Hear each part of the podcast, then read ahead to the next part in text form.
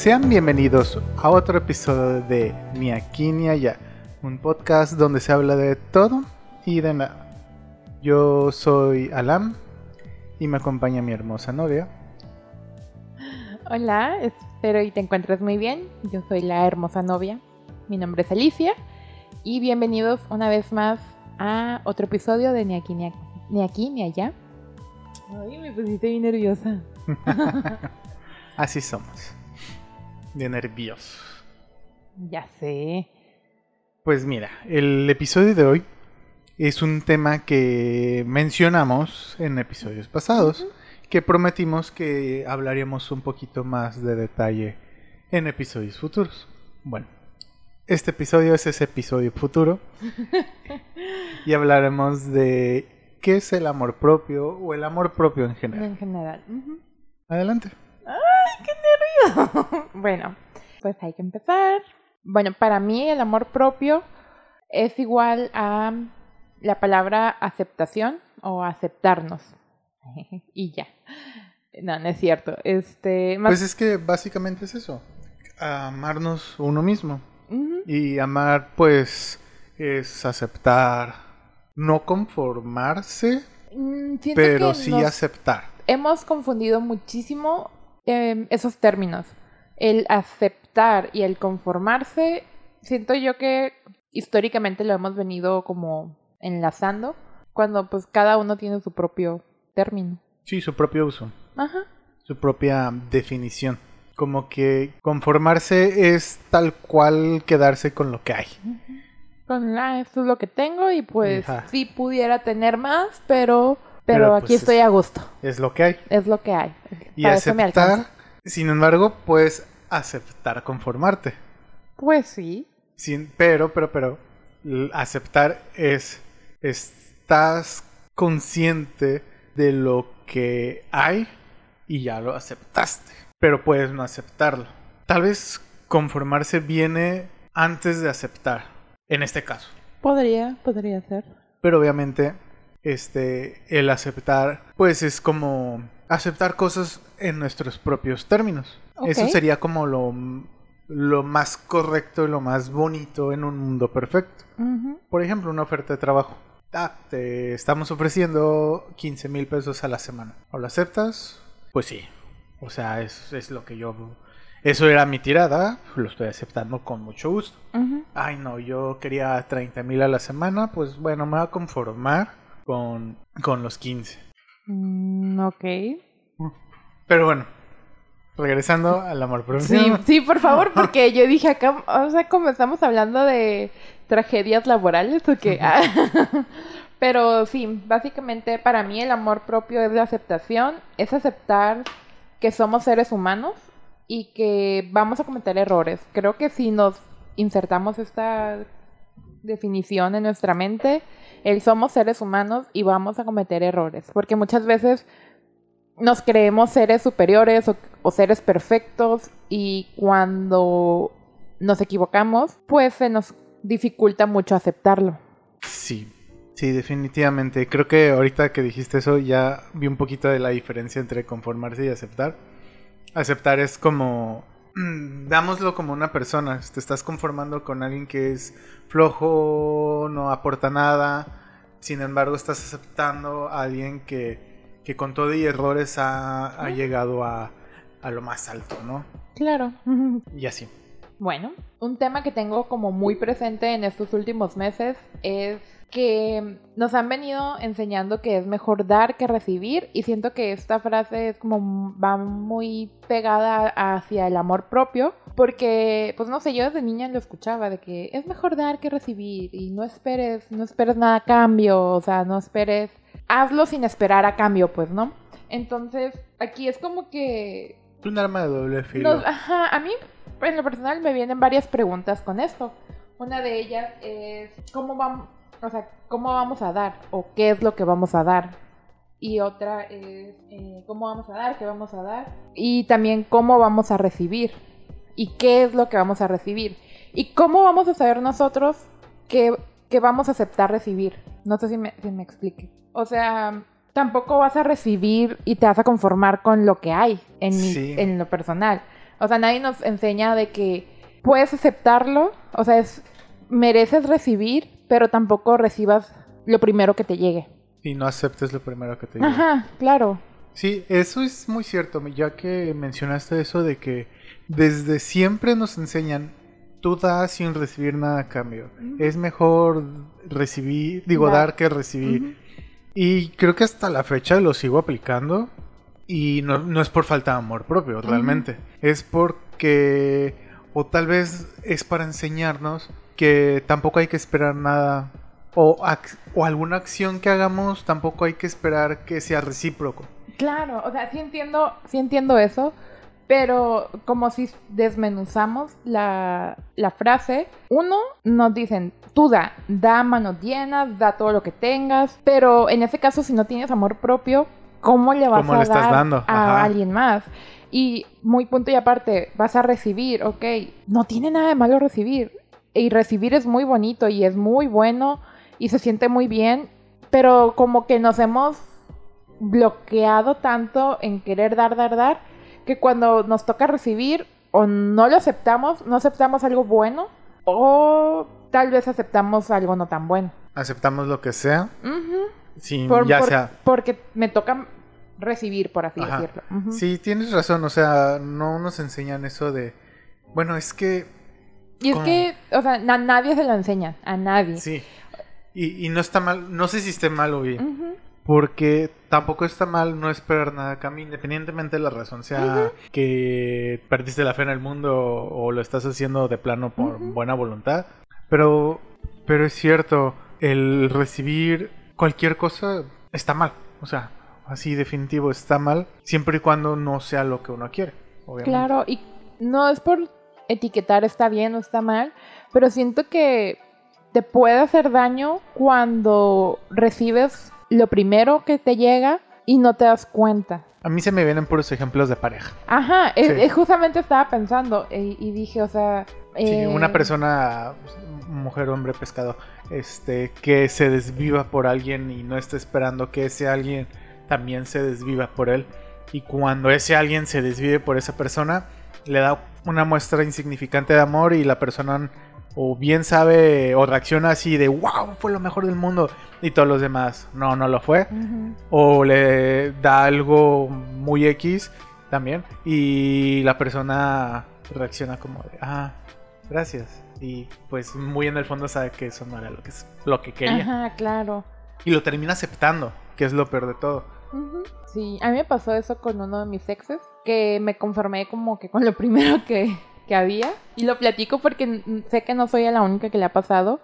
Es esta parte o esta situación en la que uno está felizmente soltero y de repente llega tu amiga y te dice, oye, que le gustas a fulanito.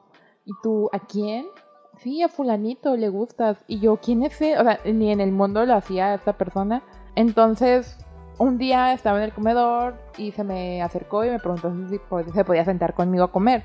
Entonces le leí así su gafet y ya vi su nombre y dije, ah, este es el fulanito al que le gusto. Y sí, o sea, mi yo sangrona volteó a ver a todo el comedor que estaba vacío, así como que neta te quieres sentar aquí, Ajá. teniendo todas las mesas. Y le dije, pues sí, o sea, porque pues, hashtag educación, ¿no? entonces el chico se sentó, ya lo ubicaba y así, entonces mi otra amiguita nos invitó a comer y casualmente éramos cuatro y empezamos a convivir, chalala. Entonces yo acepto que fue un, "Meh, pues es lo que hay. Es lo que hay. Y es un ejemplo muy claro y sé que no soy la única que le ha pasado. Y de verdad yo te digo que si no estás segura de entrar a una relación, no le entres. Porque hay más. Sí, sí, sí, claro, hay más, pero pues ahí se notó totalmente mi falta de amor propio en ese momento. Escárabale tu ganado. Ay, por sí, o sea, mínimo ten un ganado, o sea, no tengas a la primer vaca ya, ah, este es mi ganado, es lo único que hay. Pues no, siempre, siempre va a haber más y mm, con esto, con, con ese comentario no es como que para hacer menos a alguien. Simplemente si no te vibras, si no estás 100% seguro, simplemente, amiga, date cuenta, por ahí no es. Nunca me ha pasado. O sea, ahorita de recuerdo y escaro mi cerebro, según a mí no me ha pasado. ah, bueno. Creo que eso tal vez pudiera pasar mucho en mujeres. Más en, en mujeres que en, En hombres. ambos. No, ¿Sí? yo creo que es equitativo. Bueno. Está es un 50-50. Es. Amigos también tengo que de repente es de, ah, mira, ella está bonita. Y al día siguiente, güey, me gusta. Y Ah, yo, ya. güey, nada más te dije que estaba bonita. O el siquiera- ah, harían bonita pareja.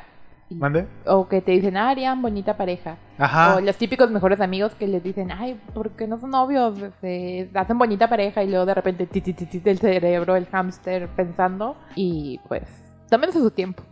Sí, bueno, eh, tal vez el, el ejemplo de los amigos, yo lo haya pensado muy de la adolescencia adulto joven, pero creo que hasta en el adulto ya A todos nuestra nos edad puede suceder. les pasa, o sea, realmente no es algo que no que, que sea de la edad más que nada. No, a todos nos sabe pasar. O, o sea, igual, otra vez en un trabajo, no hay que conformarse, o sea, realmente si es lo que hay, Claro. pues piénsalo mejor. O sea, si te estás conformando con un trabajo, piénsalo dos veces. Porque tal vez no sea por ahí. Si. ¿Mande? Te iba a decir que me acordé de mi trabajo donde me dijiste que era muy quisquillosa. O sea, al- o sea sí, sí era lo que había porque pues pandemia. Sí, pandemia. Ajá, pero tampoco te conformes con lo que hay en un trabajo porque no vas a ser feliz. O sea, fue un mes de ser totalmente infeliz. Sí. Sí, pero bueno, en trabajo se podría poner un apóstrofe ahí eh, que indique que si necesitas el trabajo, es lo que hay. Conformarte, pero sigue buscando. Yo le agregaría, hazlo, sin embargo, coma, sigue buscando un trabajo. ¿Por qué? Pues porque el chiste es, es estar a gusto, Claro. feliz, a gusto. Y, y también esto, oye, y el amor propio, no sé si entre tus notas, porque ella hizo la tarea. Sí, me emociona. Y este, sea, haya o hayas encontrado algo, o tú lo sepas, pero ahorita se me, se me prendió el foco, antes de que se me olvide y se me está olvidando, que lo de la zona de confort es, también podría aplicar algo, falta del amor propio, porque fuera mucho que es zona de confort, confort, conformarse, este, siento que podrían estar divididos por una muy delgada Mm, línea. Sí. Es delgadísima. O sea, incluso hasta podría aplicar ambos, como podría no aplicar ambos X situación.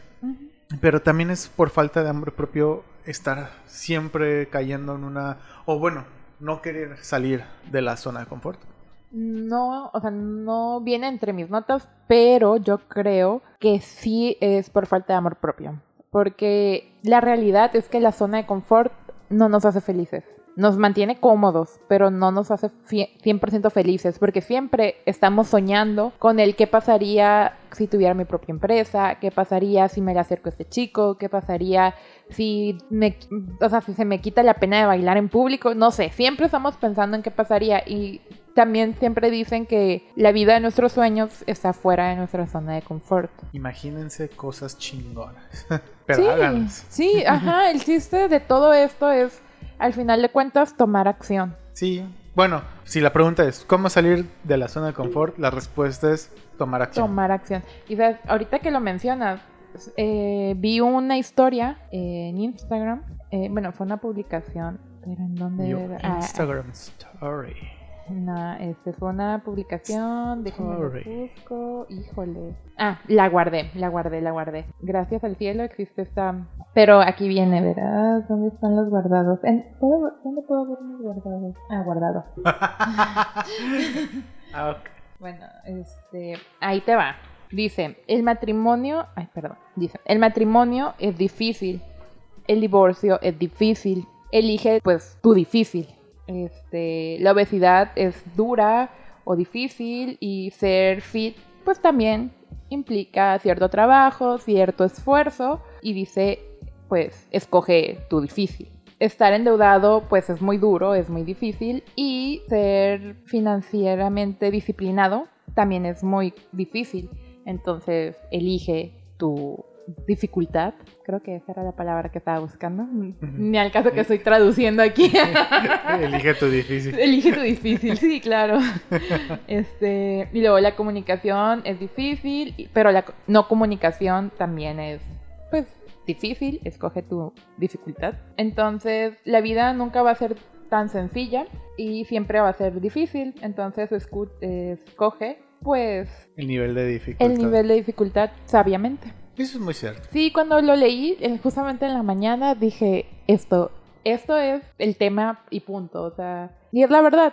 Aunque suene muy fácil, por ejemplo, en esta parte de ser la obesidad o no tener el cuerpo o conformarte con tu cuerpo, lo que tú quieras. Sí es cierto, hay que estar contentos con nuestro cuerpo, pero si no estamos haciendo nada, si sabemos que parte de llevar una vida saludable es movernos, comer sanamente, tomar agua, y si no lo hacemos, o sea, de los dos lados, o sea, la ley de la polaridad va a decir, o sea, si no te equilibras, o te voy a llevar a la chingada los riñones, o pues del otro lado, o vas a estar sanito. Entonces, Hay que querer eso. hay que quererse, hay que quererse. Y luego puse aquí que el amor es un ingrediente muy importante para gozar de bienestar psicológico. Sí. Súper. Dice, y lo podemos definir como la aceptación de sentimientos que tenemos por nosotros mismos hacia nuestro físico, personalidad, carácter, actitud y comportamientos. Básicamente es el respeto, es la percepción, el valor y los pensamientos positivos y consideraciones que tenemos y dependen de nuestra voluntad. Esa, la palabra voluntad, así que, así que la subrayé. Palabra clave. Sí. Y pues básicamente de nuestra voluntad y no de los demás, ni de las situaciones o ni siquiera del entorno en el que nos estamos desenvolviendo. Entonces, vuelvo a lo mismo, para mí el amor propio es la aceptación, el decir, sí soy muy bueno en esto y reconocerlo, pero también decir, no soy tan bueno en esto y lo reconozco y no me, has- no me siento mal por no ser la mejor bailarina o la mejor cantante o la mejor estudiante ni la mejor hija. Simplemente aceptar que tienes tus debilidades. ¿Y qué más? Sí, amar, el amor propio es aceptarte con, como dijimos al inicio, aceptarte tal lo como bueno eres. y lo malo. Es reconocer que tienes cosas malas, que careces de talento, que careces de habilidades, incluso de aspectos físicos, como pues tal vez no tienes los ojos azules y los tienes totalmente negros. Nadie dice que los ojos azules es la perfección. Simplemente acepta que tienes ojos negros y sácale jugo a eso. Simplemente, o sea, explota lo que tienes simplemente y acéptate como eres. Porque no es lo que hay, es como eres. Y como somos individuales, individualmente, creo que no hay mejor persona para ser que uno mismo. Ok, Para ser, no hacer. Para Ajá, ser sí, es lo que como te iba a uno decir. mismo. Justamente quería llegar a ese punto ahorita que lo estabas mencionando, porque siento que parte de nuestro propósito en la vida o parte de vivir esa experiencia humana es desarrollarnos tal cual somos, o sea, aceptar que más que nada el ser, ser como como somos. como realmente eres, o O sea, sea, si eres una ajá. persona que eres graciosa, pues sé graciosa, no tienes que por- Ocultarlo. o inhibirlo porque alguien te dijo, ah, güey, no da risa. Pero otra persona, otras 10 personas te dijeron, güey, qué risa me dio tu chiste. O sea, es como eres, sé cómo eres y ámate.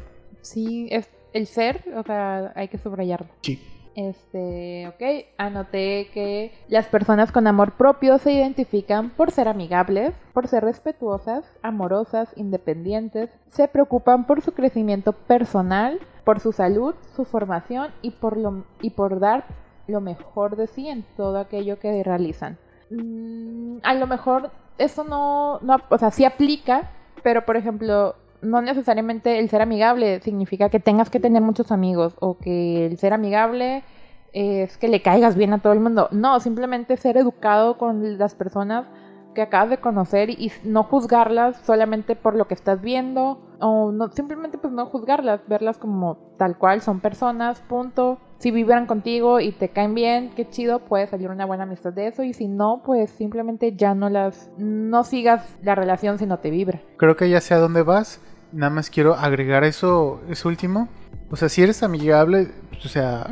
Sí, no juzgues. En general nunca juzgues. Sin embargo, puedes serlo con quien tú quieras. El chiste es poner límites.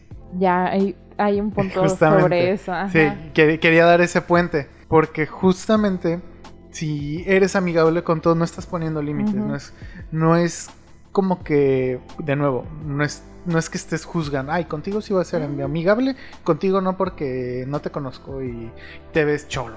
Por, por decir un ejemplo. No, o sea, simplemente pon límites y sabes que cierta persona te da una mala vibra, independientemente te estés juzgando el aspecto, o no, no juzgando, porque acabo de decir que no juzgues, simplemente no es como, pues voy a ser amigable desde un inicio, no, es tu límite, yo soy amigable, yo sé que soy amigable, pero voy a ser cordial, amistoso, amable, porque pues no te conozco, no sé si vayas a ser tú buena persona conmigo. Y si lo eres, pues voy a ser yo. Claro, y también, por ejemplo, eso aplica mucho a las personas que apenas conocemos. Aplica más que nada a las personas que apenas conocemos, que yo de verdad, en este mundo existen personas de todo tipo. Y no voy a decir si están bien o están mal. Pero al final de cuentas uno no sabe con qué batallas está lidiando la otra persona. Entonces no entiendo por qué no ser bueno desde un principio con alguien. Pues no sé por qué la gente no es buena desde un principio con las otras personas. Tal vez porque cada quien tiene sus rollos mentales y tú, tú, los proyectas y somos reflejo y bla bla bla. Pero simplemente algo que a mí me ha ayudado mucho para no juzgar a las demás personas al conocerlas es no sabes, no sabes qué hay atrás en su vida y a lo mejor alguien dice un comentario que no vibra contigo o que no es de tu ideal. Entonces, pues... Es ir con cuidado. Ajá. Simplemente porque, pongamos un ejemplo algo exagerado. Tú no eres vegano, ni vegetariano, comes carne en general. Tienes una dieta omnívora, como en teoría somos los humanos. Y convives con una persona que es vegano extremista. Entonces es como de chin, debo de ir con cuidado. Será muy buena persona, pero sus ideas veganas son muy extremas. Y no estás juzgando porque cada quien come lo que se le dé la gana. Claro. En todos los sentidos. En todos los sentidos. Pero pues sí es como de ir con cuidado porque pues no vayas a abrir un sándwich de jamón y se vaya a poner este vato. Aunque hay cosas que pasan. O sea, si tú no sabes que alguien es vegano y tú vas con tu cerdito, pues, o sea, sí, tú tampoco puedes leer la mente, tampoco... Claro, claro. No, y ese es un límite. O sea, tú sabes, tú no sabías que el de enfrente iba a explotar porque se te ocurre abrir un sándwich de jamón enfrente de él y resultó ser vegano extremista y te está dando y diciendo de hasta de que te vas a morir, pues tu límite es, pues tú no me conoces, yo no te conozco, yo qué iba a saber, no, no quiero pedos contigo. El otro es el que no tiene tanta conciencia y está siendo un exagerado y tal vez no se quiera. Y no por vegano. Ah, Entonces, bueno, hay que tener cuidado y no confundir el amor propio con el egoísmo y recordar que al ego le encanta ponernos trampas. Y como un ejemplo son estas estas cuestiones o estas situaciones donde a veces solemos creernos más que las demás personas por lo que sea.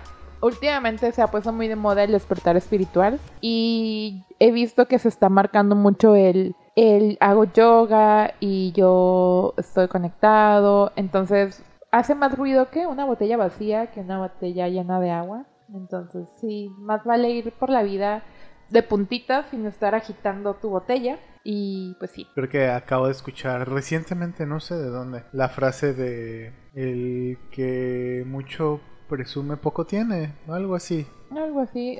dime de qué presumes y te diré que, de qué careces. Esa es la algo así. Sí, dime de qué presumes y te diré de qué careces. No me acuerdo por qué salió y ni siquiera me acuerdo quién la dijo, pero fue esta semana. ¿En serio? Ay, qué curioso. Sí.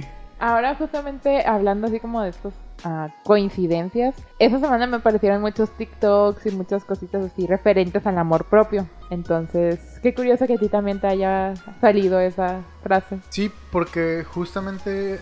Ah, creo que fue en la cotorriza. Ah, ok. sí, ah, ah, okay. sí, justamente fue en la cotorriza porque la, anécdota, la pregunta fue de anécdotas con tus amigos mamones. Oh, ok.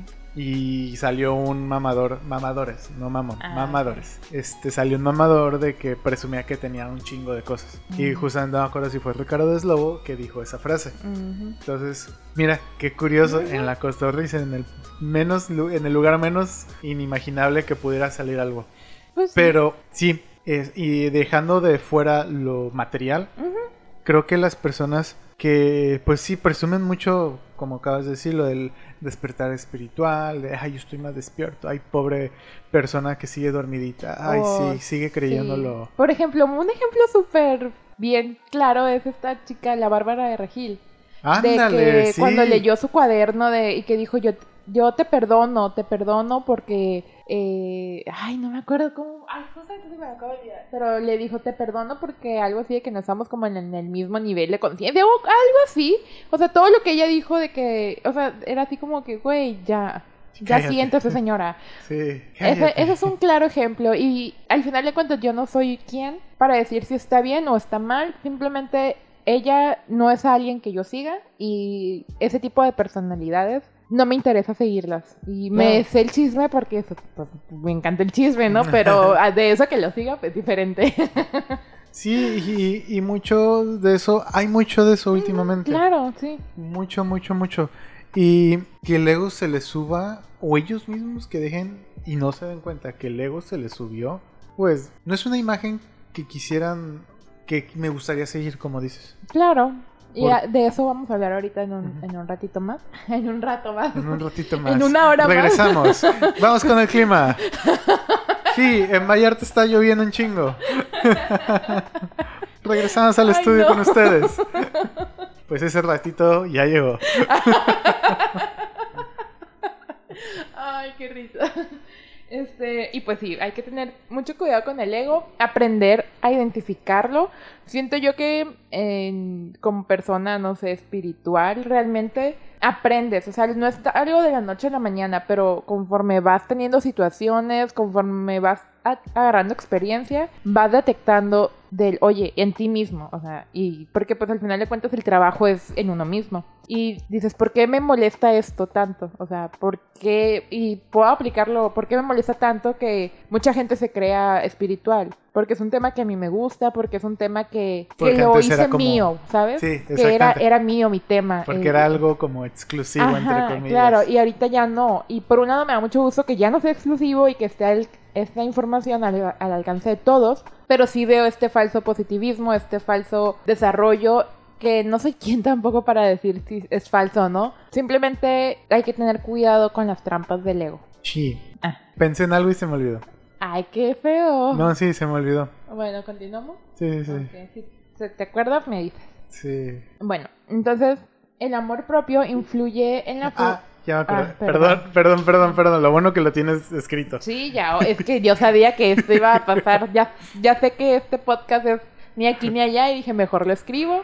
Sí. Cuatro es que- páginas, no importa. Bueno, de hecho ni siquiera escuché lo que lo poquito que leíste, Ah, porque me- ya estaba llegando el pensamiento. Bueno, yo en lo personal, yo no, como dijimos en el episodio de espiritualidad, yo no soy tan espiritual como lo, como lo es Ali, que es mi novia, mi pareja, y vivimos juntos. Pero hemos llegado como a una convivencia, pues, pues bastante sana.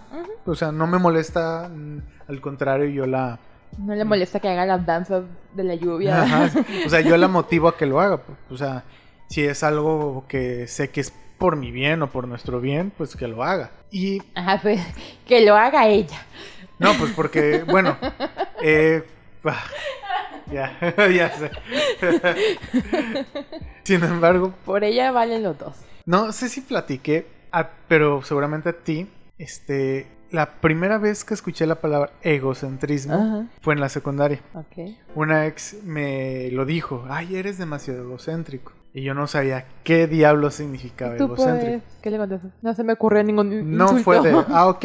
Y su grupito de amigas y mi supuesto mejor amigo de ese momento, todo el mundo me decía a las espaldas que era egocéntrico. Tuve que, de, bueno, en ese tiempo en Google todavía no estaba. En el diccionario. Lo busqué en el diccionario y le pregunté a mis papás. Y pues, bueno, egocéntrico es que pues todo es acerca de uno. Tú eres el centro, ¿no? eres el centro, te gusta la atención y solamente hablas de ti, de ti y piensas en ti. Creo que en ese momento como que me cambió la perspectiva un poco hacia mí, porque, y lo mencionaste hace rato, hay que diferenciar entre el amor propio y el, Y el egoísmo. egoísmo. No porque, ay, es que también en- no es una línea delgada para mí la diferencia entre esas dos. Entre ¿Tú- esos ¿Tú dos. crees que están muy separados? Sí, Son para polos mí opuestos. son- Egos- egoísmo y... Sí, siento que son polos opuestos, pero se confunden tan fácilmente. Porque en, todo, en todos lados ha pasado. Y seguramente tú que estás escuchando te ha pasado. De, ay, este, los chismes de Facebook. De, ay, este, quiero que seas la madrina. Ah, sí, sí, sí. Este, pero no necesitas hacer las pláticas religiosas, nada más pone el dinero. Ajá. Y pues claro que la otra, la otra persona, porque te tiene amor propio y sabe que pues eso está mal, dice que no. Y la otra señora agarrada dice, ay, qué egoísta. No es cierto. Egoísta ella, que Egoísta solamente está ella. pensando. Como la chica esta que le dijo- pidió ser madrina de no sé qué y que le dijo, ay amiga, pero es que no, no te invité a la boda porque no tienes pareja y, y algo así, ¿no? Ah, o sea, el- ¿cómo?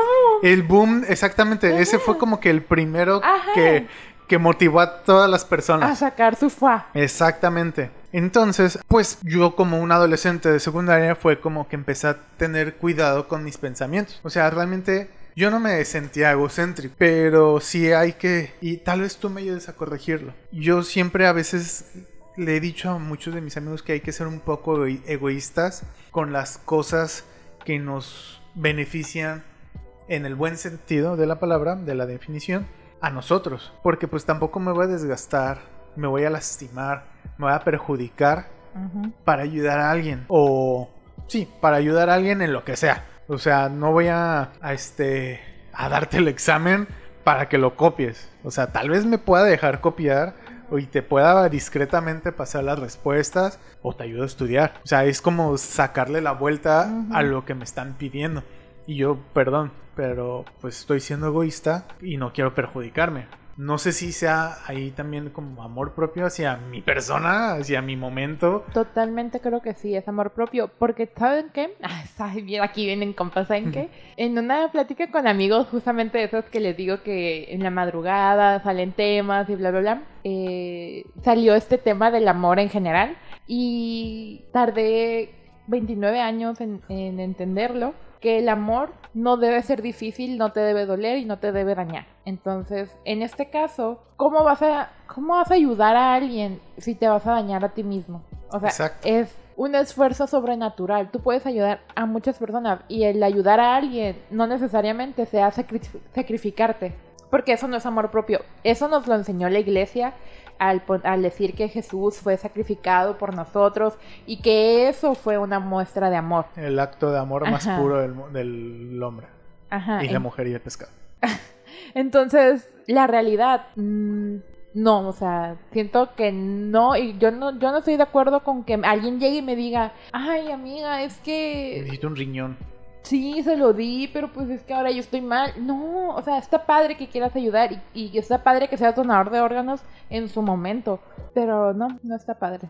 No, definitivamente no está padre y, y creo que es importante. Está la frase, para amarse a uno mismo hay que... Para amar a los demás hay que amarse a uno mismo. Exactamente. Y volvemos al inicio, o sea, entonces, ¿qué es lo que estamos dando? ¿Qué es lo que nos han enseñado a dar? Que es lo que incluso, fíjate, ahorita se me prende el foco. Tampoco hay que dar cual- cualquier cosa, o sea, lo mejor siempre. Hay que dar lo que podemos, no buscar la manera de dar lo mejor. Porque ahorita se me ocurrió, por lo mismo de, del egoísmo, Ujú. o sea, tú necesitas dinero, no te voy a prestar todo mi dinero, porque me va a perjudicar. Te voy a dar lo que pueda y este y tal vez no lo que me pidas y si puedo darte lo que me pides chingón, no te puedo dar más. Porque Ok. hay personas que te dan lo que necesitas y más. Ujú. Y dicen, hazte garras. Ujú. O sea, yo te estoy dando dinero y no estoy esperando que me pagues ahorita, ¿no? Claro. O sea, es como una, una manera como de, de buscar una, una igualdad, una equidad en claro. cuanto a dar y recibir. Claro. O sea, porque no, no estoy diciendo que siempre que des estés recibiendo algo. Porque no siempre va a ser así. Y es por eso que luego salió de ahí esa frase. Es mejor dar que recibir por esta parte de no estés esperando recibir algo cuando des. Exacto. Ay, me acordé de una situación de con un exnovio, con el exnovio de hace ratito, que les platiqué, que yo tenía una mejor amiga, se los cuento porque, porque es story time, este, porque chisme. Haz de cuenta que yo tenía una relación con este chico, y ya ese es mi confesionario totalmente. Está bien, que salga, que salga. El confesionario. Y pues yo tenía, bueno, yo tengo una amiguita, en ese momento éramos muy, muy cercanas, y yo iba a hacer un viaje a Hermosillo a sacar el pasaporte, ¿no? Y yo había planeado ese viaje sola, sola. Entonces, no sé, como que entre mi amiga y mi exnovio platicaron y que ella dijo, ay, que Ali va a ir hermosillo y que no sé qué, este, y que como que le- mi amiga le preguntó a este chico, ay, ¿tú la vas a acompañar? Y que él dijo, no, pues no. Y que sí, ah, oye, ¿por qué? ¿Por qué no la vas a acompañar? Y el chico, no, es que no tengo dinero, y chala. Y mi amiga, pensando en que me haría un bien, eh, dijo, no, pues estaría súper padre que fueran juntos y que no sé qué, si quieres yo te presto, yo te presto dinero. Ajá, entonces, como que él, mira, yo no estuve en esa situación, o sea, yo no estuve en esa conversación, pero pues así me lo contaron, ¿no? Entonces, 50 y 50 de la verdad. Entonces, total, no sé si ese chico le hizo la llorona de no, no, qué pena, pero total, mi amiga le terminó prestando el dinero a este chico para que me acompañara al viaje, que cuando me dijo, ay, sí te puedo poder acompañar, dije, pues, me, está bien. Y a los meses, o sea, meses después, mi amiga se me acerca y me dice, oye, Ali, me da mucha pena este, decirte, pero es que fíjate que le presté dinero a, a este chico y él dijo, él quedó de pagármelo y no me lo ha pagado, entonces con ese dinero yo iba a pagar mi tarjeta, o sea, tr- trágico total, ¿no? Con ese dinero yo iba a pagar mi tarjeta y ya me atrasé, ya me están cobrando intereses y me siento muy mal porque pues no tengo el dinero, chalala. Y en ese momento yo así en histeria total porque me enojé con los dos porque una ella no me ella no me consultó yo a lo mejor yo ni quería que él me acompañara ¿sabes cómo? Tal vez si me lo hubiera consultado le hubiera dicho sabes que no o sea aborta la misión no me lo consultaron y no me, ni uno ni otro me tuvo la confianza de decirme le pedí dinero a ella o ella o él me pidió dinero lo que sea entonces le dije ay mira amiga te quiero muchísimo te adoro pero eso yo no te lo voy a pagar porque no me lo consultaron. Así como a mí no me lo consultaron y yo sé que estás en aprietos y lo que quieras y hasta la fecha no le he pagado ese dinero. Este, pero pues ahí fue un ejemplo, o sea, ella se sacrificó por hacer algo bueno para mí y yo de verdad se lo agradecí. Yo sé que ella lo hizo con buena intención, pero este otro vato pues se agarró de ahí, se agarró de ahí y pues así le aplicó muchas veces. Moraleja. Es bonito dar cosas, Claro. pero no lo hagan sin pensarlo con la cabeza. No lo piensen con el corazón. Claro. Bueno, piénsenlo con la cabeza antes de hacerlo con el corazón. Sí, o sea, vean las, las posibles reacciones, o sea, Sí, ¿Qué pasaría si, ah, ok, consultarlo, analizarlo, mm, no, dejas, no dejarse llevar por la emoción del momento, pues? claro, claro. Ahora sí que piensen con la cabeza fría. Mm, sí. Y hagan las cosas también con la cabeza fría. Porque pues te pueden ahorrar muchísimas, Dinero. muchísimos problemas, muchísimas cosas. Dinero, Claro. salud, Claro, salud mental. sí, sí, totalmente, súper sí. Entonces, esto también es el ejemplo de que había banderas rojas muy marcadas, pero una decidió dejarlas pasar. Pero bueno, después de ese ejemplo, continúo. Bueno, entonces el amor propio influye en la forma en la que nos relacionamos con los demás, en la imagen que proyectamos, en la forma de elegir a las personas con las que compartimos nuestra vida. Esto pues justamente el ejemplo que les acabo de compartir. Y se dice que somos el resultado de las cinco personas con las que más convivimos. ¿Tú qué Madre crees? mía. ¿Tú con quién? Yo soy la única persona con la que convives. Mi moca, mi gata, nuestra gata. Pues sí, sí, sí tienes esos dos. Te gusta cariño. Ah. No, ¿Te gusta comer, dormir, que te acaricien? Sí. Entonces, yo creo que sí. Y esto, como lo voy a mencionar ahorita más a ratito, tiene que ver en tanto en las personas que te relacionas como socialmente, amistades, relaciones, familiares y con lo que consumes en redes sociales. No mal. Con el tipo de contenido que consumes. O sea, Pues repite la, la oración. eh, somos el resultado. Somos el resultado de las cinco personas con las que más convivimos. Madre mía. No. O somos el resultado del contenido que consumimos. Creo que más eso.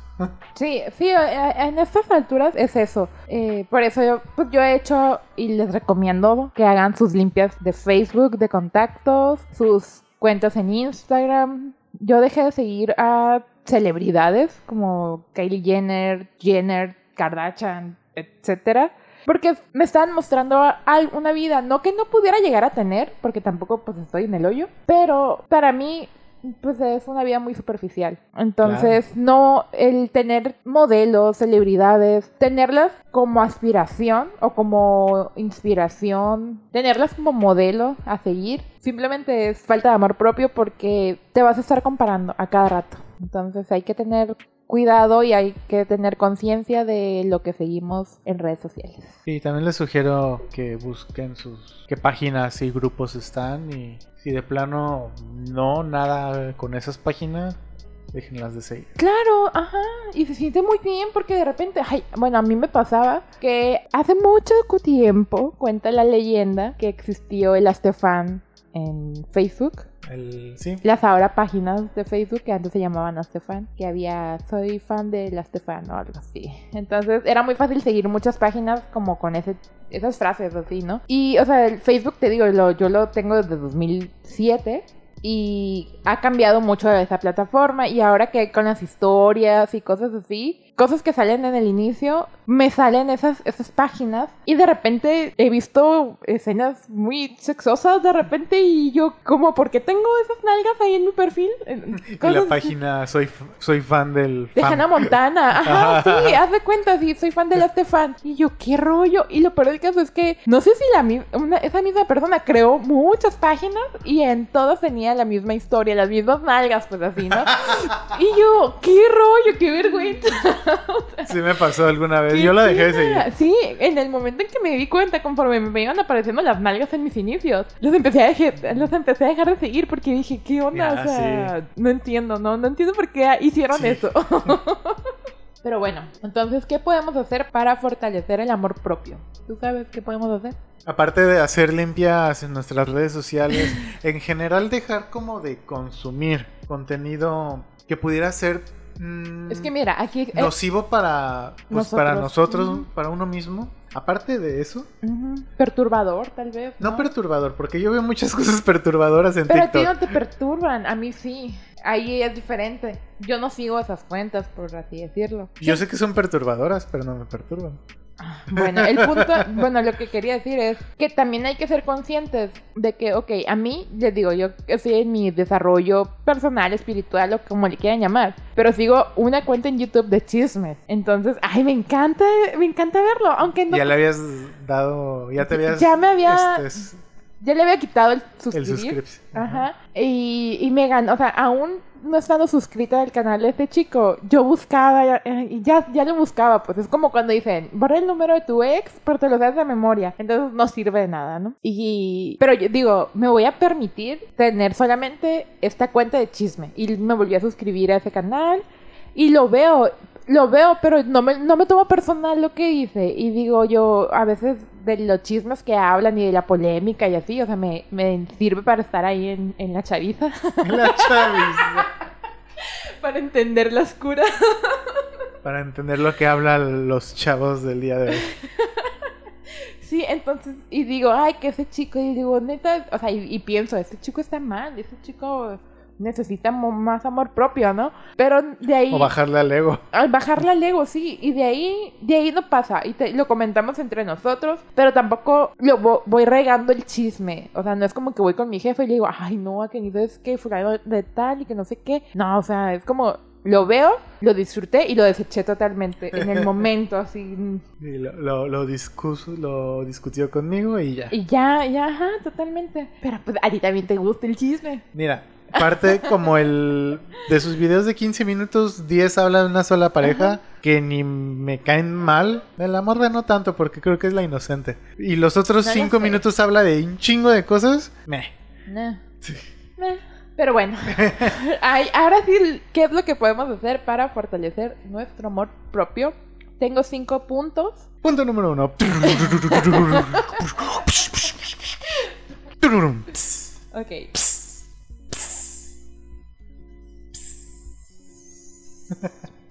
ok, es permanece atento de ti mismo, qué sientes, qué piensas y qué deseas. Eh, ¿Ese es, el punto uno, todo eso? Sí, o sea... Ah, eh, bueno, espérenme, otra vez. El punto número uno es permanece atento a ti mismo.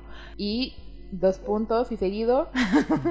y más que nada, hazte consciente de lo que estás pensando, de lo que estás sintiendo. Escúchate, escúchate interiormente, escúchate para adentro. Quiero hacer un comentario eso. Hace rato mencioné lo del egocentrismo y no terminé. Ah, sí es cierto. Pero me ha ayudado a como detectar pensamientos egos, eh, egocéntricos, justamente. Ya para terminar y cerrar eso, Ah, qué ok. bueno que lo menciona. De repente sí he visto, escuchado, leído cosas como de me molesta y me quedo, ¿qué te molesta? ¿Te da envidia? Ujú. Mm, ¿Te molesta porque no opina igual que tú? ¿O te enoja porque está siendo un pendejo? Y declaro que es lo último.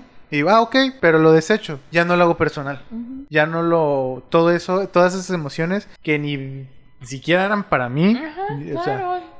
No te lo tomas personal. no pues. me lo tomo personal y lo desecho. Y justamente, ya agregando el ego, es como de cuando personas muestran cosas y de repente deja material, cosas materiales o no, muestran cosas o son de repente son simplemente las personas. Sí, son o existen. De ser. Ajá, son de ser. existen. O sea, la persona existe y de repente la veo y me y siento, me enoja y digo, güey, ¿te está dando envidia? Y digo, "Mm, sí, pero ahorita que detecté que me dio envidia, ya no, porque ni bien ni me va. Ya no, porque detecté a tiempo que mi ego estaba chocando con alguien que ni siquiera conozco o no está aquí en el momento. Entonces ya justamente para complementar lo que del punto número uno, creo que es bueno como buena práctica para detectar pensamientos egocéntricos es como analizar cada cosa que pensamos o sensaciones que detectamos haciendo pues cosas, viviendo, existiendo simplemente, ya sean leídas, escuchadas, Ujú. este, etcétera. Sí, preguntarnos ¿Por qué? por qué o para qué me para qué me está pasando esto, para qué me sirve esta información, si es para mejorar, tómala. Si no sientes que te hace bien, ahora sí que deséchala, no es tu perro, no tienes por qué bañarlo. sí, ¿no? Sí, está, qué bonito. Sí, es mi gato, no lo baño. No sé. No, no, es tu perro, El perro sí, el perro, los gatos casi no hay que bañar. se bañan solos. Sí. Así es. Entonces, el punto número dos, vas a hacer el punto número dos, ah, perdón, en el punto número uno, esas preguntas nos van a ayudar a estar conscientes de quiénes somos, qué somos y cuánto valemos. Ahora sí que eh, nuestra autovaloración, cuánto vales en relación a ti mismo, ¿sí? ¿Sí? Más o menos. ¿Se oye? Sí, Ok. creo, supongo. Ok. Entonces. Punto número dos es... Sí, la dos. Ok, pensé que ya era el 2. No, no, no, me regresé porque Ah, no terminé de leerlo. El número dos es actuar en función de nuestras necesidades. Y esto aplica también así como que en relaciones de pareja o así, ¿no? De que una persona le quiere dar el mundo entero a la otra persona, pero la otra persona no necesita el mundo entero, es solo un capricho. Entonces nosotros mismos también nos cumplimos esos caprichos y llegamos a confundirlos con es que lo necesito y cuando es no, es puro capricho. Entonces hay que actuar en función a nuestras necesidades para... Ay, ya no me acuerdo para qué. Pero también hay que identificar qué tipo de necesidades. ¿Cómo? ¿Por qué? Porque, bueno, es que sí lo acabas de decir. Porque No necesitas nada de Amazon. Ah, a eso voy. Justamente. justamente voy a eso. Yo sé Te que no lo necesito. Sí, yo sé que no lo necesito, pero puedo decir que lo necesito. Pero no, es un capricho. Ay, y quítalo igual a lo físico, a lo material. Personas pueden decir, ay, es que necesito eso. Y haciendo un análisis de en chinga. Ujú. Dices, ¿en verdad lo necesitas? ¿O es solo un capricho? Parejas, hay parejas que son caprichos. Pero es el, simplemente. ex, es el ex de mi mejor amiga. Es un capricho. Ajá. Ajá. Pero siguen siendo novios. Ajá. no. Son celos Ajá, incluso. sí. Caprichos. Todo. Entonces, eso te sirve mucho el preguntarte si realmente necesito esto, tanto en finanzas personales y, emo- y ¿qué? Eh, paz mental. Paz mental. Ajá. Sí, Emocional. también. Totalmente. Paz. Paz. Paz, paz, paz. Y el número tres es mantén hábitos adecuados o de cuidado personal. Aquí últimamente también se, eh, bueno, hemos visto que estamos confundiendo muchísimo el, el amor propio con el skincare o con es que me tengo que ver siempre impecable, bello y hermoso. O sea, sí, pero no es lo único que, que tienes que hacer para decir que tienes amor propio. Y viceversa. También los. Y. y Ah, no me soy amo como soy y no me arreglo y no me Ajá. baño, algo así. Sí, y por ejemplo, eh, voy a dar eh, un, um, grupo social muy en específico porque yo estoy incluido. Los obesos. Los que están a gusto con su obesidad y están diciendo, ay, es que es body positive y las chicas curvy, los chicos curvy. Ok, sí, yo soy gordo. Sabemos que hay personas gordas, tanto por genes, tanto por descuido físico, etcétera, pero no por eso hay que como Echarse a la milonga. Echar que Echarse la milonga. no entendí eso.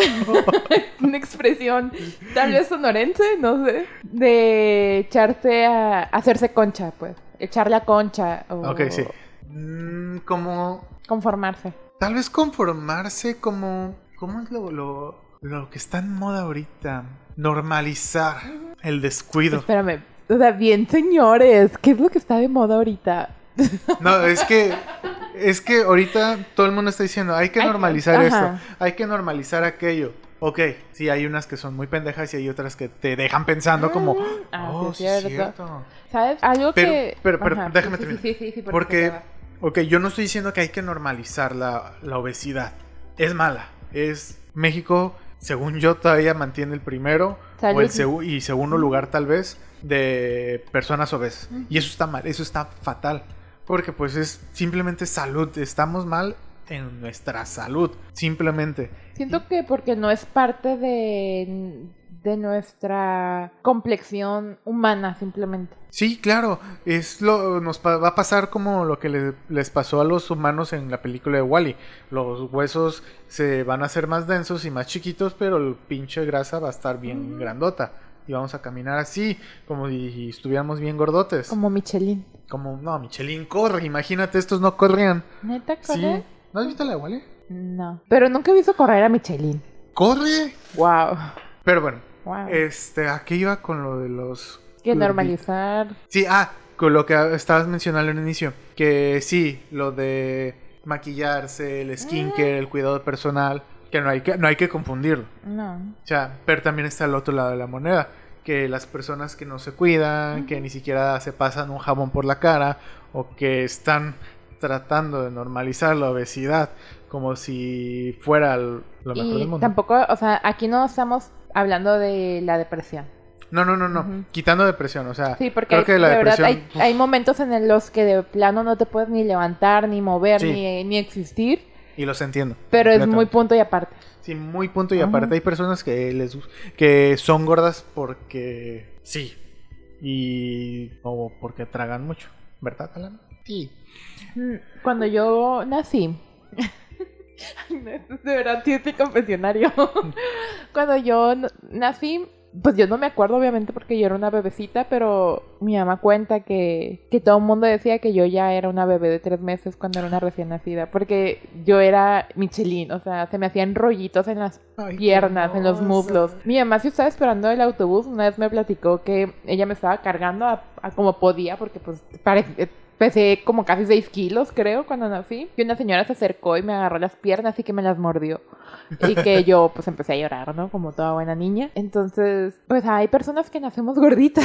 Sí, no estoy diciendo que está mal, yo sé. que está mal. Ajá. O sea, porque como dije, hay personas que pues la complexión simplemente ya sea genética, ascendencia, este, pues la genética, güey. Este, misma, pues indica que tu cuerpo Va a ser de va a cierta ser forma. de esa manera.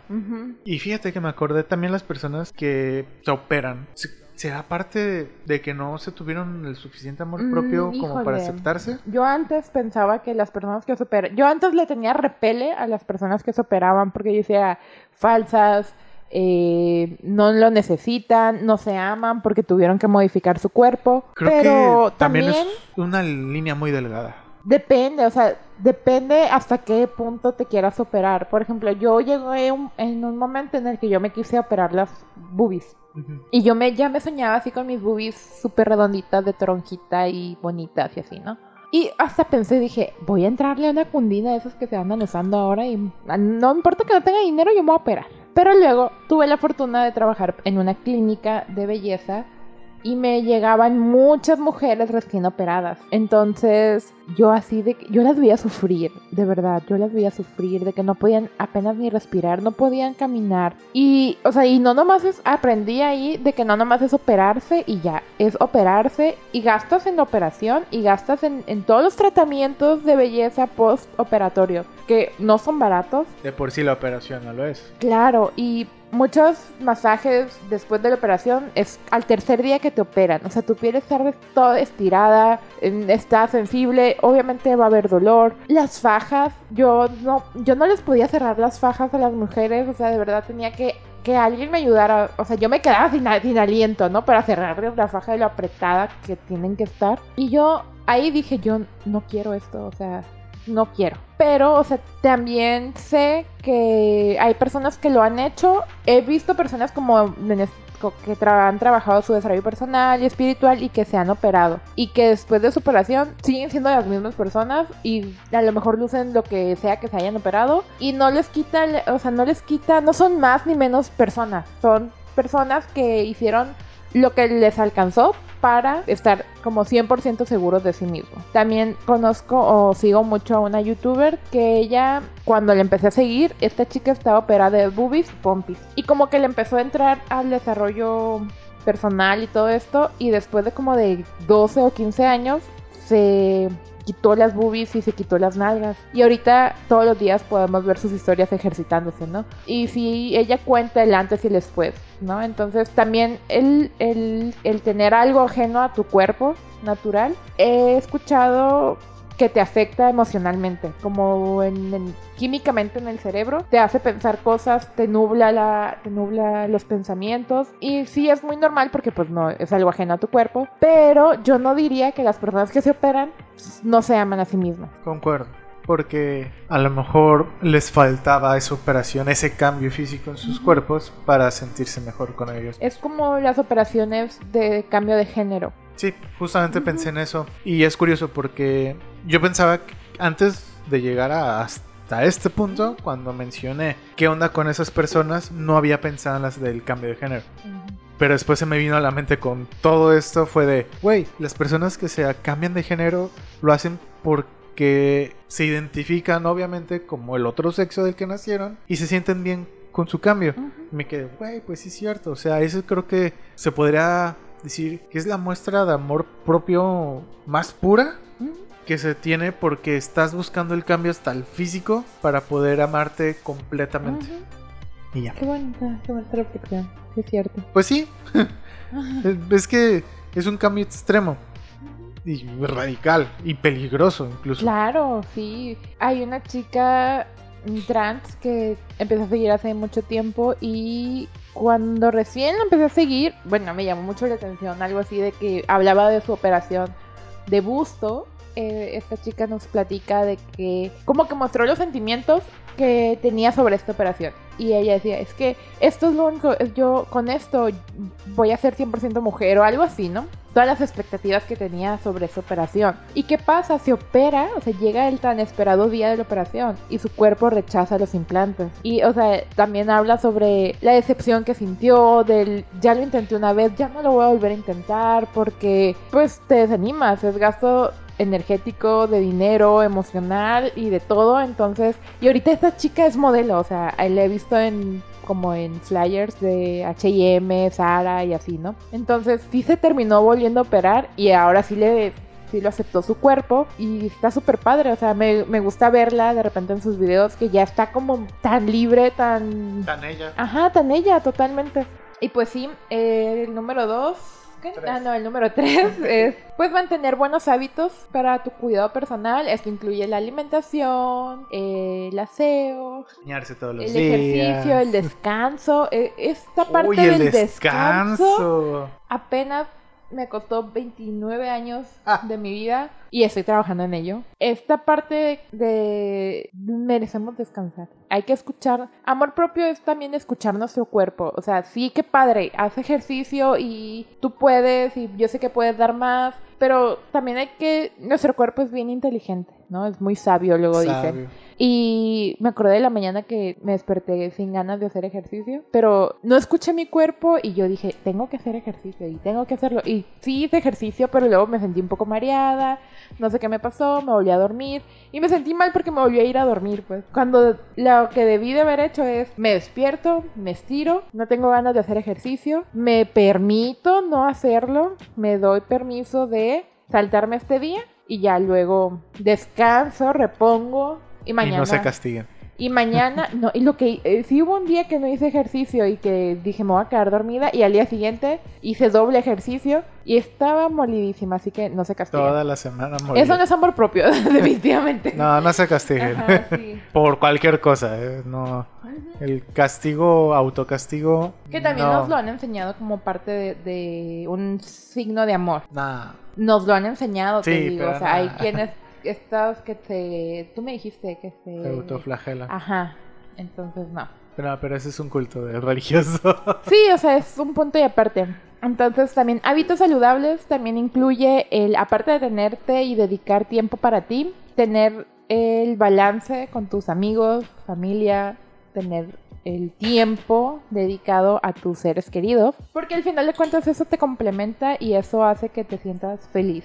Sí. Bueno, el número cuatro es ahora sí establecer límites. Los que veníamos Uy, me adelanté mucho. Sí, o sea, te digo que yo, yo ya tenía así todo planificado. Eh, establecer límites, aprender a, a decir que no sin culpa. Di no a todo aquello que no vibre contigo. Y los límites nos ayudan a mejorar la calidad en las relaciones. Eso sí debería estar normalizado. A decir Híjole, no. si no quieres. Exactamente. Y eso me lo mencionaron en un en el grupo que tengo en Facebook de Vibrando Juntos. Puse que, que es para ti el amor propio. Y dos personitas me pusieron que poner límites y tener tu espacio. Y creo que es totalmente de acuerdo. Sí, es que nunca nos enseñan a poner límites. No. En todos los aspectos. En la escuela no hubo un límite. Era de. Dependiendo de tu hacerlo. familia, es siempre dieces o no repruebes. Ese es, creo que ese era el límite más abajo. No, no repruebes, simplemente. Pásalo. Pero no había un límite como de, de los matados, los, los, los que siempre que sacar dieces diez, sí, no. todo el día haciendo tarea, estudiando, eh, matándose y no había un límite. Siempre pobres niños éramos los más matados y no había un límite en cuanto al estudio, la cantidad de estudio. No, era, saca 10. Tienes que sacar 10. Como sea. Ya sea que memorices y vacíes todo en el examen y al día siguiente ni te acuerdas porque esa fue nuestra Sí. educación. Y en el trabajo creo que es más difícil poner límites. Ay, híjole, sí. Porque creo sí debería poderse hacer o poner un límite. Ujú. Pero pues el miedo a pues a la a que te renuncien es muy grande. Como decir, necesito este reporte para hace una semana y es me lo acabas de pedir. me lo acabas de pedir, ¿cómo quieres que te lo sea, para ayer. entregue hoy mismo si me lo acabas de pedir a cinco minutos de salir a trabajar? Y tú fácilmente debería estar normalizado decir, mañana te lo entrego, o sea, mañana a primera hora me lo pongo a hacer y te lo entrego conforme lo termine. Pero es que también siento que todo es esta parte de poner límites, bueno, la parte de no poner límites lo fue algo que también lo aprendimos mucho y lo vimos muy normalizado en series, películas, en la televisión. Por ejemplo, esta la película del Diablo viste a la moda. ¿No la has visto? No me, ay, gusta, no me gusta esa- esos tipos de películas. ay, a mí me encanta. Pero más o menos O sea, la chica se dejó casi que pisotear por su jefa. tuvo mil pedos. O sea, esas personas que ponen en primer lugar su trabajo y luego a su familia. Yo fui una de ellas. Pero no, o sea. mm, híjole, es que sí, también poner límites en el trabajo es complicado. Porque Es complicado. como que te tienen atada de manos por tu sueldo, ¿sabes? Es como Sí. es- o sea, hay mucho, y, y luego te dicen los jefes, hay mucha gente allá afuera deseando tener tu puesto, que darían esto y mucho más, y es como, yo de verdad felicito y le aplaudo a quien aceptó o acreditó esta del maltrato emocional en el trabajo. De verdad, yo, yo lo aplaudo y lo, y lo celebro porque eh, nos han venido maltratando emocionalmente sin que nosotros nos demos cuenta. Sin que nosotros nos demos cuenta porque ponte la camiseta. Ya sé, y nos pagan con pizza. Ajá, sí. ¿Se pagan? ¿A ustedes les dan ¿A usted pizza? les dan pizza de un ingrediente? sé, sí. Y luego, por ejemplo, hablando de películas y series, esta parte de no poner límites con... Ahorita también vi unas historias en face, en Instagram sobre películas donde normalizan las relaciones tóxicas, por ejemplo, la de Tres metros sobre el cielo. ¿La viste? No. Bueno, yo sé que tú que me estás escuchando la viste. Porque si estás en este episodio es porque estás interesada en el amor propio y porque fuiste víctima de todas las películas románticas. tres metros sobre el cielo que el vato se la lleva diciendo que le dice fea de un carro a otro, no sé, y cómo este drama en las relaciones. Vuelvo a lo mismo de que yo creía que, que tenía que haber drama, ¿sabes? Tenía que haber drama en una relación para que se sintiera de verdad, se sintiera el amor.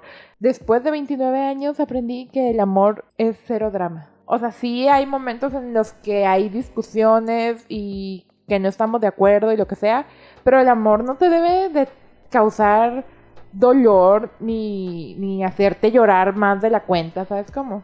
Entonces, siento que por ahí hemos visto y se nos ha quedado en nuestro chip que eso está bien, cuando no. ¿Cómo no poner límites? Por eso, o sea que... Sí, por eso. Y bueno, Pongan límite, gente. Sea cual sea, realmente hasta en la pareja hay que poner un límite, hasta en la familia hay que sí, poner un sí, límite. en todos, en todos hasta en la mascota hay que poner un límite. Claro, no, te, no voy a despertar a las 4 de la mañana a alimentarte. No, nada más No. te voy a abrir la puerta y te vas a salir y, vas a chillar ajá. tres horas. Sí.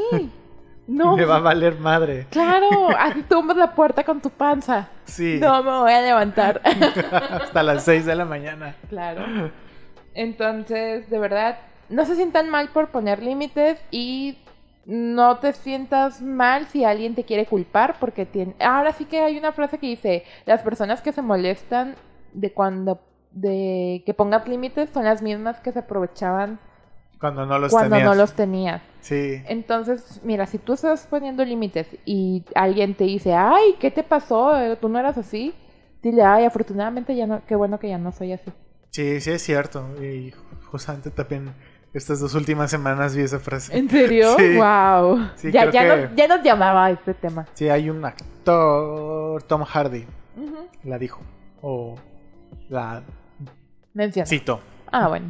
Y el número 5, para no hacer esto tan largo, es justamente lo que veníamos diciendo de redes sociales. De presta atención a tu círculo de amistades, de círculo de redes sociales. ¿Qué están publicando tus tu mejores círculo amigos? social. Sí, revisa qué están publicando, qué están compartiendo, de qué están hablando. Si tienen un chat grupal, revisa, analiza de qué están hablando. Claro. También en tu familia, revisa ¿Sabes qué qué? ¿Sabes qué? Siento que es algo muy tóxico en, el- en los grupos de chat.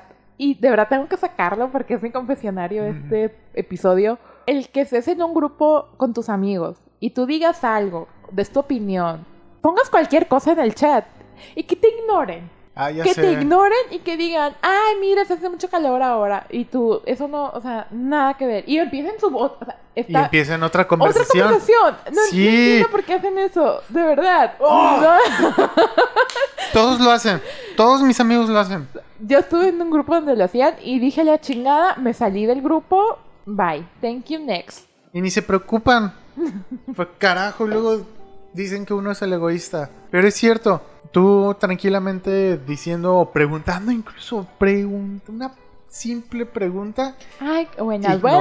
buenas. Ajá. Hoy amanecimos y todo, y, y sale otro tema, ¿no? Sale un meme de, oye, empiezan a hacerle caso a otra persona. Sí, Sí, sí, sí. eso, eso se me hace una falta de respeto. Porque por lo menos decir, ah, no sé, ah, ¿sabes qué? No tengo conocimiento, no, no me interesa tú, lo que me estás platicando, no sé, pues. Pero simplemente dejar en visto a alguien así en un grupo, la neta, todo el mundo se da cuenta, todos los integrantes Todos. del grupo se dan cuenta. O sea, Y, y más el ignorado. obviamente. Sí. Sí, entonces sí, revisa bien tu círculo social porque nos dejamos influenciar por los grupos y esto muchas veces nos dan un valor y nosotros lo aceptamos. O sea, nuestro círculo de amistades, nuestras familias nos, nos dan un valor y nosotros lo aceptamos. De que, híjole, el, el, a mí, esto también, mi confesionario, el, el, tienes unos ojos hermosos, tienes una cara muy bonita, pero si estuvieras más delgada, ufa, fueras modelo. Híjole, me jodió, me jodió la existencia completamente. Entonces ahí, en, por mucho tiempo yo acepté el valor que las personas me ponían. O la etiqueta. De, ay, sí, estoy gordita y, híjole, no estoy tan bonita. O sea, sí que será un privilegio tener ojos verdes, pero estoy gordita. O ¿De qué no sirve? estoy delgada. Ajá, ¿de, qué, qué sirve? si no estoy delgado? Ajá, sí, fue como gracias Dios, o sea, Fíjate que hay algo curioso en... Híjole, no sé qué tantas personas me escuchan esto, Esperemos que sean muchas. Vas a ver que sí. En Vallarta, el gen del ojo verde es muy común. Mm. No porque en Vallarta nativamente haya habido personas con ojos verdes, sino el mestizaje. Pero pinches vatos se creen los más guapos. Te salió como un acento medio norteño. Perdón. Pero pinches vatos, en serio. Se, lo- especialmente los hombres.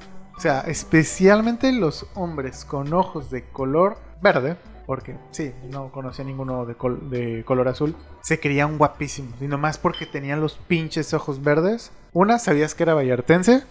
Y otra se creía guapo. Y podría haber estado feo el vato. Sí, estoy juzgando. Podría estar feo. Pero tenía ojos verdes y ya se creía del todas mías. Pero bueno, más quería sacar del sistema.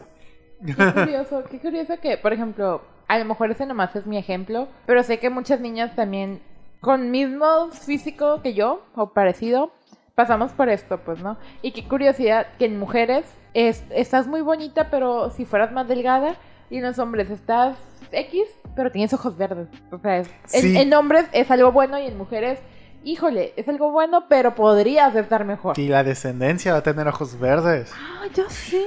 Sí, tienes, tienes razón. También en hombres es algo, ya quitando el lado lo de los ojos verdes, pasa algo parecido. De, híjole, estás guapo, pero si te pusieras a hacer ejercicio, créeme que las chicas andarían atrás de ti. Y es de, ¿Sabes? ¿Por yo, qué? yo nunca, hablando de, de hombres y ejercicio, hablando de que mujeres y tradiciones es la canción, no te la no, sabes? no me la sé. Ok. Este, yo nunca he entendido por qué los hombres hacen mucho brazo y descuidan las nalgas. Porque sus entrenadores son malos entrenadores. Ok, es que sí Por- como que hubo un boom de hombres Mamados. triángulos invertidos. Sí, este, sí, de mucha espalda y brazo y, cintura y piernas de popotito. Sí. Sí, Yo creo que sería el único punto de que yo le pudiera decir a un hombre así como, o sea, qué padre que estés fuertote, pero sé fuertote completo. sí, aunque ahí los voy a defender un poco. Hay que aceptar, no todos los hombres tienen buena nalga. Pero o sea, se puede ejercitar, Ajá. pero si genéticamente no tienes nalga, no te van, no, ¿qué vas a fortalecer? Ok, no soy entrenadora, yo- yo- así que yo no voy tengo- a hablar más del tema. O sea, yo tengo y Ay, este, está presumiendo. sí, es mi fuerte. Ah. O sea, yo tengo. Y, y no por gordo. O sea, yo tengo porque, pues, genéticamente así siempre fui. Me da mucha rabia que ya después de aquí todo el mundo va a querer de verdad nada. No, no tengo página de OnlyFans. Ah, ah, ok, perfecto. Pero por el eh, todo el ejercicio que hice en mi adolescencia y parte de mi adultez, pues se fortaleció ese, ese músculo. O sea, afortunadamente... Bendita adolescencia. afortunadamente no fue grasa. Como por ejemplo en las mujeres, Ah, que los sí. senos, de, quitando la, la- la nalga, los senos, ahí es donde yo no lo sabía hasta la universidad que me lo dijo una exnovia. Ay, es que si me pongo a hacer ejercicio, este, van a bajar el tamaño. Y yo, ¿cómo? ¿No es músculo? O sea, ¿cómo? o sea, ¿cómo? pues eso no es músculo. Sí. Yo, yo me pongo muy feliz cuando me siento menos, con menos boobies.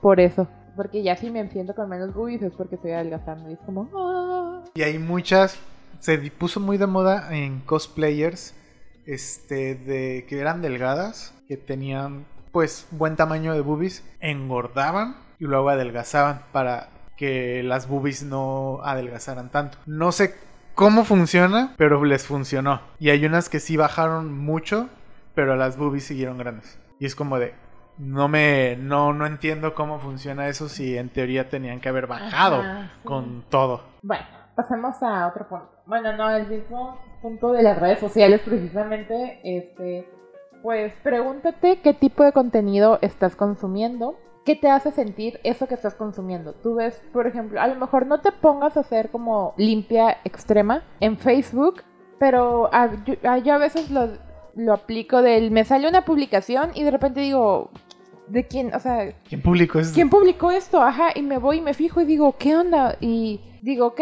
¿por qué me molestó esta publicación? ¿Qué me vas a sentir? ¿La persona que lo publicó es importante para mí? Si no es importante para mí y veo que tiene varias publicaciones como insistentes, thank you next. La verdad que sí, prefiero eliminar a las personas. Entonces, te digo, conoce gente, eso sí, conoce gente. Lo mejor que puedes hacer es no ahorita en pandemia salir y conocer gente, pero sí conocer gente, abrir estas puertas y quédate con quienes vibren contigo. Y no necesariamente significa que, que te quedes con las personas que están ah, en tu misma frecuencia vibratoria, simple- pero sí que puedas aportar y que te aporten. Más que nada personas que te sumen. Que te sumen, exactamente. O sea, sí, que vibren, que te Alto, vibren bien, bajo, como sea que sea su pero que vibración. te sumen. Pero que sea para sumar, Sí. siempre. Hace, hace ya mucho tiempo vi una película que no recuerdo su nombre. Hace mucho tiempo vi una película donde tristemente la chica le decía al chico que la suma de todas tus partes no te hacen más. Como si ese chico fuera el chico perfecto para ella y el chico con, la, con, el, con el que ella siempre soñó. Pero por una u otra razón, este chico no le sumaba a esta chica. Entonces, la suma de todas sus partes no te hacen más. Y se me quedó muy grabada. Y como que ahorita me acordé de eso. Solamente quería mencionarlo. Y pues bueno, en conclusión, el amor propio es prácticamente una filosofía de vida. Es una responsabilidad, una elección que debe estarse renovando con el tiempo. Así que evita todo aquello que te dañe como lo es victimizarte, que creo que eso no lo hablamos en todo el capítulo en todo el episodio. El victimizarte, exigirte más de la cuenta, el descalificarte y el hablar mal de ti mismo. Sí, no sean víctimas. Sí, entonces... Creo que oh, mencionas, perdón por interrumpirte. Mencionaste que es un estilo de vida. Sí, Yo no de, yo creo que no debería ser un estilo de vida. ¿por qué? Debería ser obligatorio. Pues es, es parte de la disciplina. Sí, o sea, deberían de enseñarnos siempre a ser disciplinados en lo que sea y a, a tener amor propio. Sí, porque un estilo de vida es como, ay, mi estilo de vida es fit. Híjole, es que no hay que... Siento yo que no hay que poner esas etiquetas. y le pone etiqueta estilo de vida. Cri, cri, cri, cri. Ay, espérate. O sea, a ver, a se ver. rompió. Me reinicié. Perdón. Sí, se reinició el Windows. Me reinicié. Eh, tú- ok, digo que debe ser un estilo de vida porque tienes que crear hábitos saludables que te hagan sentir bien.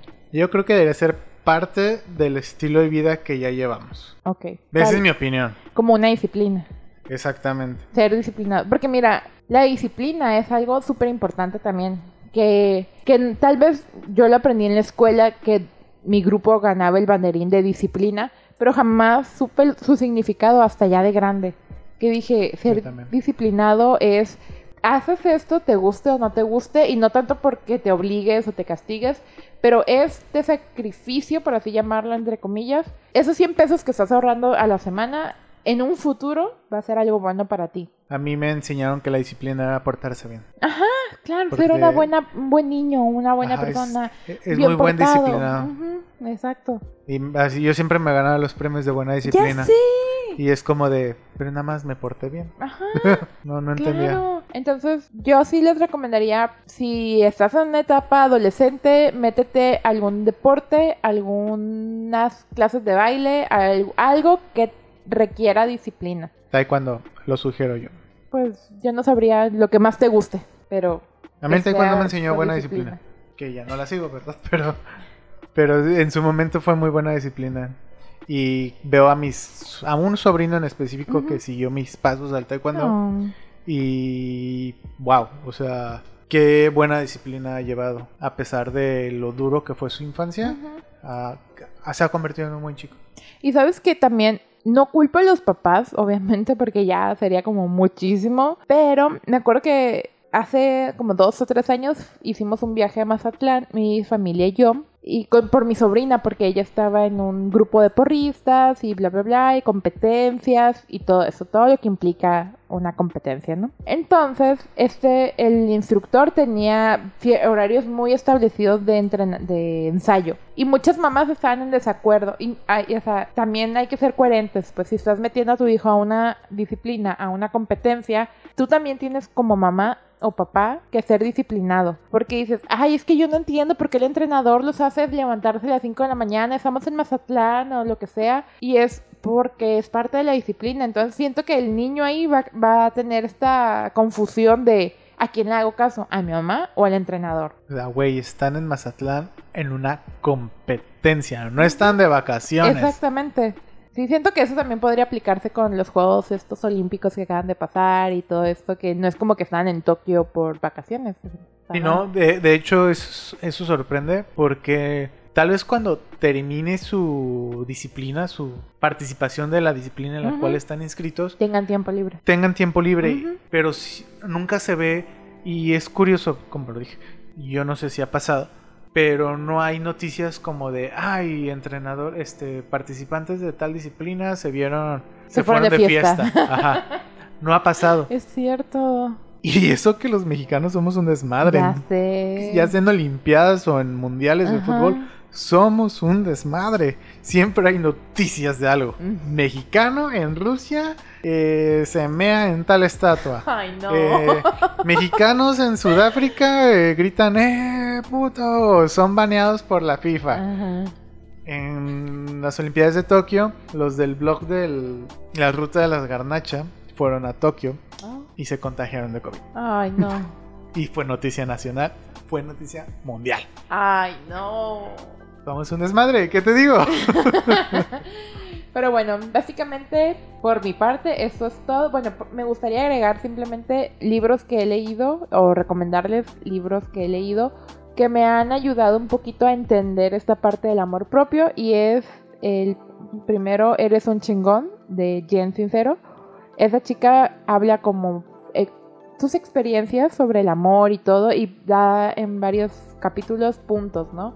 Y ah, para meditar, o sea, haz esto, esto y esto, pero siempre su último punto, o la mayoría de los casos, era ámate a ti primero o ámate a ti mismo. Entonces te lo recomiendo, está muy padre. El lenguaje es como muy digerible. Y el sutil arte de que te importe un carajo de Mark, no sé si Thompson, no lo tengo a la mano. El sutil arte de que te importe un carajo, está muy padre. ¿No es Mark Twain? Según yo es Thompson. Pero bueno, es Mark.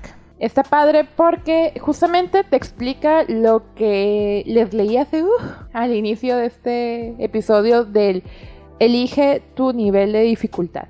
Tú sabrás si quieres llorar porque te vas todos los días en camión o llorar porque no sabes qué auto vas a utilizar ese día. O sea, así como tan extremo el caso. Pero, pero sí, está, está muy padre.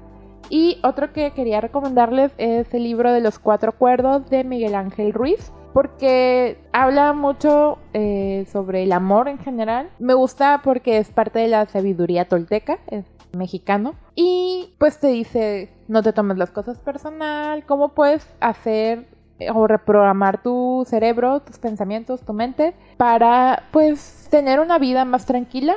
Entre ellos, no te tomes las cosas personal, no supongas, da siempre tu máximo esfuerzo y... Ay, no, me falta. No me acuerdo cuál es el otro. No te lo tomes personal, da el máximo esfuerzo, no supongas. Sé impecable con tus palabras. Impecable, sí. Entonces, de verdad, eso se los recomiendo. Tengo algún, tengo un video hablando de este libro en YouTube. Igual te paso ¿Dónde el link. tienes? En YouTube. En YouTube. ¿Cómo se llama tu página? Ah, ok, bueno. Este, me encuentran en YouTube como Vibrando Juntos. Y básicamente para mí es todo esto. Así que ámense con su luz, con su oscuridad. Y sabes qué, algo que no quiero dejar de mencionar es de que, mira, si tú te aceptas tal cual eres, con tus defectos y tus virtudes, si las aceptas y, y- las reconoces y las honras, es muy difícil que alguien te hiera. O sea, si alguien ll- llega y me dice, es que tú estás muy gorda, y yo sé que estoy gordita o que yo sé que estoy gorda, lo que sea, va a ser un ¿y a ti qué te afecta? O sea, ¿y? ¿Y qué tiene? O es que tú eres muy lenta y yo pues sí, me gusta dedicarle tiempo a las cosas. Entonces, sí siento que entre más aceptes y más te conozcas a ti mismo, mm, le vas a dar menos herramientas a las personas para que se aprovechen de ti o para que te hagan sentir mal. Entonces, pues sí, esa es mi opinión. No sé tú qué, qué piensas. Pienso que es importante poner límites para poder empezar a crecer como una persona y encaminarnos en el camino correcto para llegar a aceptarnos como somos. Por lo mismo, justamente los ejemplos que diste ahorita, de llega una persona y te insulta algo que tú ya sabes, y decir en qué eso te afecta, pues eso ya cuando estés en el camino correcto ya no te va a afectar. No. Porque tú ya te conoces, porque ya sabes cuáles son tus defectos. Y para esto también me gustaría recomendarles el trabajo de sanación energética y de pues reprogramación de creencias y paradigmas, porque muchas de estas cosas nos las dijeron en nuestra infancia, adolescencia, en etapas donde estábamos realmente muy vulnerables, en donde nosotros personalmente no comprendíamos qué estaba pasando con el mundo, con nosotros, y aceptamos esos acuerdos. O sea, aceptamos el que, híjole, estoy gorda, hijo, híjole, si yo fuera más delgada, de verdad fuera más bonita. Entonces, te la crees, lo aceptas y lo vives y lo sufres y luego creces y te das cuenta del al carajo, o sea, a ver, ¿de quién vino ese comentario? ¿Acaso tú eres un modelo Calvin Klein? Típicos en Facebook comentarios, una foto de una actriz súper hermosa y se le ve el gordito aquí del pecho y la axila. Ay, qué feo. Y es una persona que ni siquiera se le compara con la actriz. Y sí, me escuché muy feo pero ni siquiera se le compara con la actriz o actor. Lo que sea. Lo que sea. Sí, entonces... Y eso sí es tener mucha autoestima. Claro, sí, o sea, y aquí regresamos al inicio de este episodio de él. Hay que aceptar que somos seres humanos y que no somos perfectos. O sea, somos perfectos por, con la finalidad de que estamos aquí, estamos viviendo esta experiencia y de verdad eso nos hace únicos y perfectos. Pero vamos a cometer muchos errores. Si tú, si tú digieres esto desde muy pequeño, si tú eres pequeño, adolescente o lo, la edad que tengas pero si tú te mentalizas de que vas a cometer errores, cuando cometas errores vas a decir, híjole, hoy me equivoqué, acepto, o sea, acepto que me equivoqué, pero estoy dispuesto a aprender, estoy dispuesto a, mejorar y a dar lo mejor de mí. Entonces, ya no te va a doler tanto el error. Así es. Y por mi parte, eso es todo. ¿Quieres decir tus redes sociales? Sí, me encuentran en todos lados como Vibrando Juntos en Instagram y en Facebook. Ya tengo página como Vibrando Juntos con doble F al final y en mayúsculas. El grupo de Facebook eh, igual en mayúsculas. Y sí, pongan ahí Vibrando Juntos y posiblemente les salga mi cara. Su hermosa cara. Sí. Eh, a mí me encuentran como Lambeca, Lambeca4 en Instagram y Twitter. Y pueden seguir y estar al pendiente de Secretos de la Noche. El 2 de septiembre es el estreno de la segunda temporada. Y se me olvidó preguntar, para la audiencia. Ay, sí. A ver, cuéntanos. Cuéntanos. ¿Llegaste hasta aquí? Ajá. si estás escuchando o viendo esto en un lugar donde puedas comentar, comenta un corazoncito morado. Un emoji de corazoncito morado, solamente para darnos cuenta que llegaste hasta aquí. Que llegaste hasta aquí. Y si de verdad llegaste hasta aquí y comentas, pues muchas gracias. Muchas gracias, realmente sirve. Cuéntanos, ¿tú qué opinas para ti qué es el amor propio, qué te falta, qué haces, qué haces, compártenos porque como le hemos venido mencionando no somos expertos, ahora sí que es totalmente eh, aprendizaje a prueba y error y aquí estamos. Aquí estamos viviendo y queriéndonos un poquito más cada un poquito más. Y pues sigan el TikTok ni aquí ni allá podcast. Sí, cierto. Suscríbanse a YouTube. Acuérdense que pueden escucharnos en Spotify, Google Podcast. ¿Qué? YouTube. Ya dije YouTube, suscríbanse ah, a YouTube. Ah, perdón, perdón. y pues nada, esto es ni aquí ni allá. Nos escuchamos próximamente.